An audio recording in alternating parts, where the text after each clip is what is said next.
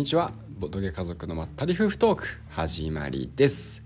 この番組はギルドユナイトがやりたい気分のあーくんとカルカソンヌ霧に浮かぶ亡霊のレベル3以降がやりたいまゆかでお送りします。よろしくお願いします。お願いしますあーレベル2まで楽しかったね。ねついにできたんだよね。ねレベル3以降もやりたいけどいやねめちゃくちゃ楽しいねあれ、うんいや楽しかった。ほんと買ってよかったわ、うん。あれは。久しぶりのカルカソンヌだったしうん、いね、やほんとほんといやはい。嬉しかった楽しかった。ね。はい。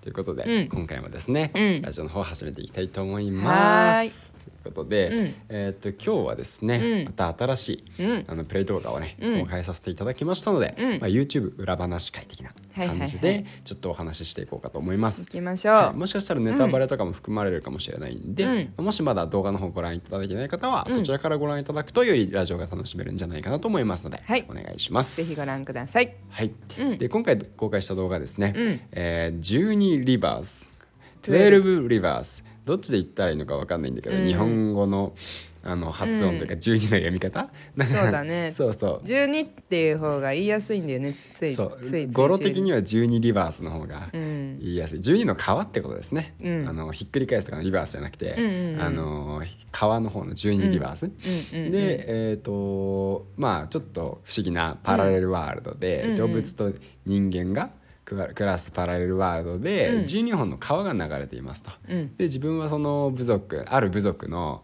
まあリーダーとなってその川の恵みを、あのアルパカに乗せて自分のねうん。部族に届けるっていうそういうゲームになってるんでね、うん。設定のね。うん。でねすごいのがね、うん。あの立体ボード、うんうんうん。すごかったね。すごいね 滑り台になってるね川が。滑り台になってるうね、ん。滑り台っていう言い方が正しいのか坂になってて、上流から下流に、うん。あのーまあパールパールがね流れるからね、うんでさまあそういうこうギミックが実際にあるわけじゃん、うん。こうパールをさ、うん。あのーまあ、坂に沿ってこう下に下流に流していく、うん。でそのギミックがさ、うん。こう一つあるかないかってさ、うん。あ割と重要なポイントになるんだなってちょっと思ったんだよね。まああのただでさえさアートワーク重要だし、うんうん。まあ、立体ボードで、まあ、うんかっこいいじゃん、うん。まあ、その上でこのギミックがあるじゃん。うん。でゲームシステムは割と、まあ、若プレ的な感じで、うんうん。あのなんて言うんだろうな。ゲーマーも好みそうな感じ？そうなんだようねんって感じだけど、うん。そのギミックがあるとうん。楽しみの要素が一つ増えるなっていうふうに、うん。うん。まあ、今回ねやってて感じたんだよね。そそのさ、うん。なんだろうギミックを動かすのが楽しみなんだよね、うん。ゲーム中、そうそうこのタイミング来たなみたいな、そうそれまで普通にこうゲームをこう今までのほ他のさゲームと同じように、うん。あのカードはまああんまりないけど、こう取ったりさ、うん。まあ、あとはなんかこうえっとなんていうのつっかいみたいなの差し込んだりとかさ、トークをね。うん、そうそう、うんうんするのはあるけど、うん。まあ、実際にそのこのパールを流すギミックの瞬間になると、うん。ちょっと楽しみみたいな。そうだね。うん、確かに。あの YouTube のインストもあーくん面白そうにやってるもんね。あれね。すごい気に入ってるよね。気に入ってる。サムネにも採用されてるし。あそこは見てほしいですね。そこは。そうだいやね。でもなんかさあの、二2人プレイだとうん。12本の革のうち、うん。6本の革しか使わないっていうのがちょっと寂しいんだけど、うん。ね、なんかその4人プレイとかでやって、うん。実際に12本の革からバーって流れてくるのはなかなか面白いだろうね。そうだうね。ん。いや大人数でもやってみたい。2人でも全然面白かったしね。でなんかねあのなんだろうああいうあのパールがこう流れるっていうところがやっぱりフォーカスされるじゃない？紹介される時とかも。そうだね。動画にしやすいしね。うん。そう。まあ、まださあの台台湾のボードゲームだから、うん。台湾系の YouTube がほとんどで、うんねあのあんまりな動画も数も多くないけど、うん。なんかその球がこうパールが転がってくるところを一瞬見た時は、うん。あアクション系なんかなってうんうんうん。うんやっぱ思うじゃない？そういうの動きがあると、確かにね。うん、コンポーネント自体にこう動きがあるとね。うん。なんだけど実際はこれねめちゃくちゃゲーなんだろうあの悩む。うん。頭脳系であのぶっちゃけ私は苦手なんだよねこれ。勝てない。練習の勝てない。時もね僕勝ったもんね。う。ん。うん。しかも大差ついちゃったじゃん、ああまあ大差といえば大差ね。私がもう、うん。あのもう少し何回かやって、うん。あのコツをつかまないと、うん。いい勝負になんないと思う。コツつかむとん。割とスイッチ入ってうん。できるようになると思うんだけど、うんうん。そういうこと多いじゃん私もなんか。そうだね確かに。そうそうなんかよあの何かが多分難しくて、うん。そこもまだわかんないんだけど何かなんでか。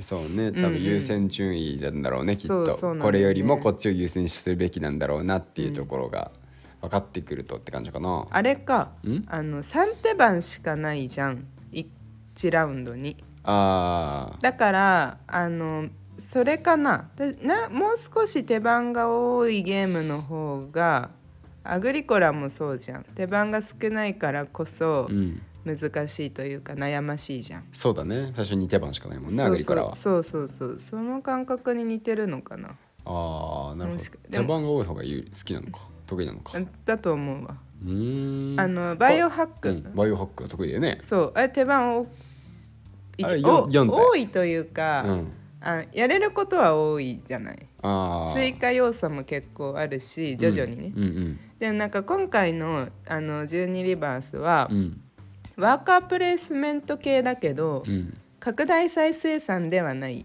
あー確かに、うん。確かに。拡大再生産ではないね、そう。うん、だから手番増えていかないじゃん別に。増えていかない。で追加で、うん。あこれがあるからもう一回できるとかもないんだよね。ないね。そう。だからかもしんない、なるほど。うん、であの悩むゲーム好きだから、うん。全然面白かったしう、ん。うん何回もやりたいって思うゲームだったけど、うん。あのか勝ち勝勝つためにはねうん。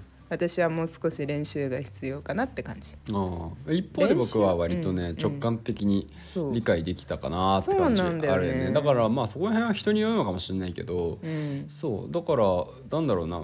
割とそうだね。僕から見ると理解はしやすいゲームで、うん。あのーまあ、村人をさ、うん。まあ、取って村人の得点と、うん。あとあのパールの,、うん。あの得点とっていうのが、まあ、主な得点源になってくると思うんだよね、うん。あとミッションカードとかもあるけど。うん。で、まあ、むパールは分かりやすいじゃん、こううん。パール価値の高いパールを、うん。あの村人にねあのあげたら、うん。その分得点になるから、うん。分かりやすいけど。まあ問題は村人で,、うん。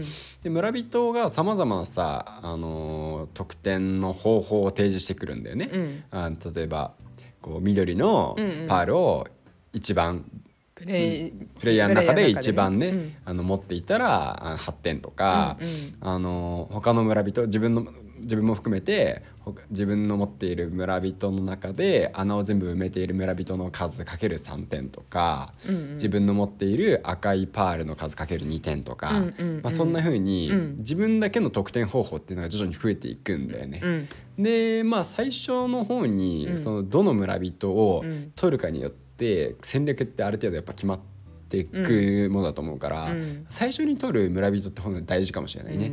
うん。そうだね。うん、一番最初に撮る村人。今回の動画だとさ、うん。僕最初に撮ったのが、うん。あの緑のパールが2個来てたから、その時点で、だから緑のパールを一番たくさん持っていると8点っていうのを取ったじゃん、うん。そうするともう今後緑のパール集めようって頭になって、うん。あとはそれで進めればよかったから、うん。まあ、緑が来ればいいなっていう感じで湖に比較的置いていこうかみたいな。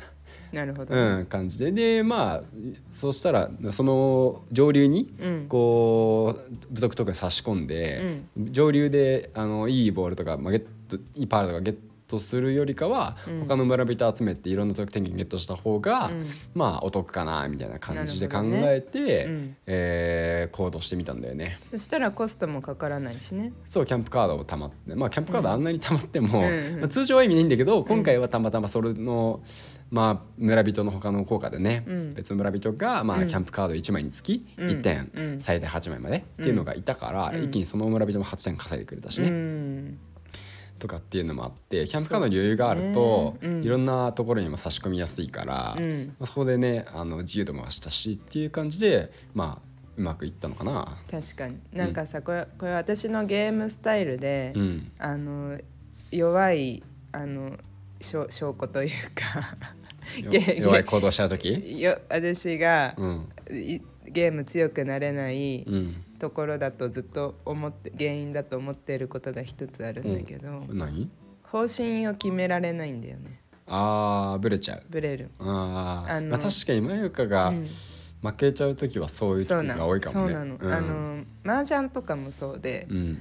あのよく言われてたのね。うん。まずあの最初の配られた範囲である程度、うん。もう決めるんだってうん。言われてて、うん。でもそれがほら次さ、うん。引いたやつ2回くらい引いてさ、うん。あやっぱこっちにしようとかってどんどんどんどん持ってっちゃううんうん。から、まあ、弱いとよく言われてたんだよね。あそうなんだ。そうそうそう。なんかそのうん。のもあって今回ももう決められなかったんだよね、うん。あのプレイ動画で撮った時うん。最初に撮った村人何だったっけマヨカ最初すらあれもうあれなんだけどね。そもそも1ラウンド目で村人を取らないという選択をしたんだよね。そうだそうだったねでそうそれはなんでかっていうとあのパールをとりあえずまずねどんな色が集まるか。パールの色もさランダムだから、そう結局出ないかもしれないんです余るからあの最終的にたくさんね、うたくさん余るもんね。そうたった5ラウンド5回かける六個。6個でしょ、うん。三合計で30個しかうん。出てこない、でうん。色自体はさあれ5色とか6色くらいあるよ。五色ね。5, 色あるよね、うんそうだから分かんないんだよね。本当に出ない色がある可能性あるね。今回ぜもうさ、うん。傾いたラウンドあったじゃん。紫紫緑緑緑緑みたいな。そうそう緑4つの時あったそうよね。そうそうそう、ん。とかあったからあのとりあえず最初はどんな色色の傾向を使おうというかっていう思いで、うん。まずパールを全部取ってみたんだよ。3回とも、うん。でもそれあんま良くなかったなって思ってそのせいで結局あのてかその戦法を取るんだったら湖に部族トークン差し込んで、うん。コストゼロで行くべきだったんだけど、うん。コスト結局合計で5も使ってうん。取りに行ってるんだよね。キャンプカードをね。そううん。そうキャンプカードをうん。5枚も使って、わざわざ。そうパールパールを取りに行ってて、うん。まあそのあのパールを取りに行ってるプラスあと一応チップあるじゃない？あのなんて言うんだっけ？妖精タイル。妖精タイル。うんうん。妖精タイルを取れるっていうのもあったからなんだけど、うん。あの戦法は私はあれは良くなかったなって思ってる。まあその僕が湖に刺した時点で、うん。あこあのー相手は、うん。多分その上流に刺してこないなっていうのを感づいたら、うんそのうんプラス1のキャンプタイルのところとかに、差し込んでうん。おけば、うん。割とね、うん。いいコスパでというか、うん。むしろプラあのキャンプカードプラスでうん。いい望みの、うん。あのーパールを取れるとかっていうのそうだね。あるから、まあ、そこはちょっと読み合いとかもねうん。絡んでくるんだと思うんだけど、そうだね。だから最初からキャンプカードうん。をすっからかんにしちゃうようなのはうん。さすがにあれは良くなかったな、まあね。大反省だ大反省。そこ余裕余裕がなくなっちゃった。その後すぐ回復したけどね。まあ回復は割とするんだよね、うん。コストは割と貯めることはできるんだけど、うん。まず貯めなきゃいけないっていううんうん。ね考えることが増えちゃうから、うんうん。たった5ラウンドしかなく1回にね3手番しかないってことを考えると、うんうん厳しい選択肢だったかも。ああもう一回やややりたくなってきたな。やりたくなってくるよね。でもさ、うんその途中で僕がさ、うん。緑のさ、うん。えーパールをあの湖で4つ獲得したじゃん、うん。あれ僕的にはすごく嬉しかったんだけど、うん。だけどさ、うん。あの言うてパール自体の得点は1個1点だから4点なのつまり緑はね。そう緑は。だから紫のパール1個と同じ、ね、価値なんだよね、うんうんうんうん。そう考えると、にね。そう得点的にはあの実はね、うん。そこまでの魅力はなくって紫1個獲得、上上流で紫1個獲得してのと変わんない、うん。まあただし、まあ、僕の場合緑の最多を持っていたのと、うん。あと緑最初に緑1個1点もゲットしたんだと思うんでね、うんうんうんうん。あと緑を5つあの1色で揃えると7点みたいなのもやったから、うんうんまあ、そういうの付加価値うん。も踏まえる踏まえると緑パール1個の価値は本当は1点じゃないんだけど、うんまあ、ななんだけどまあ純粋にね、うん。パール自体の得点で数えると、うん。実は見た目ほど、うん。4つも獲得している割には、うん。点数は高くなかったっていう見た目のねちょっと騙しというか、うん。そういうのもあるよね。そうだね。でなんかねうん。ここまで話聞いてると、うん。まあ、全くあのまだ動画も見てなくて、うん。あの想像してるだけでもし聞いてる方がいた場合、ん。これさあの村人タイルをうん。ただいっぱいやっぱ取った方が良くないって思うかもしれないんだけど、うん。ここも一つ面白いゲーム性があって、うんうん。その村人タイルにうん置けるタイミングというか、うん。決まってるって制限があるのがこれがこのゲームでめちゃくちゃ悩ませるとこなの。ここは多分すごい独自性があるところだと思う、うん。他のゲームであんま見たことないわある,、うん。あるのかもしれないけど多分あるんだろうけど、うん。探せば、うん。あるとは思うだけど、うん。そのゲットしたパールをうん村人に置くタイミング、ゲットした村人をゲットしちょゲットしたばかりの村人か、うん。前のラウンドでゲットした村人にしか置けないと。いつでも獲得した村人に置けるわけじゃなくてうん。っていうのがあるからね。うん、そう、うんだから村人タイルをとりあえず最初に 村人タイルをとりあえず取っとけばいいやっていうゲームじゃないんだよね、そうなん。だよね。れが厳しいんだよね。しかもあの、保管しておけるうん。パールの数も保管自体は別にいいんだよね、あのうん。いつまで保管していても、うん。なんだけど保管しておける数が6個なんだよね、うん、そうなんだよね。そうそうそうそうそうだからね、うそこもバランスを取りながら、うん。そう今回はパール取りに行くべきか、うん。今回は村人取りに行くべきか、ねえそのどの村人を取るか、うん。っていうところも結構そういう意味ではうん。選択肢はね、うん。お少ないようで多いようで少ないようで多いようでみたいな感じだね。そうそうそうそうなんだよね。とにかくだからね結構悩むんだよね。うん。なんか最初まあもちろんファミリーゲームだしあのやることはそんなに難しくないし、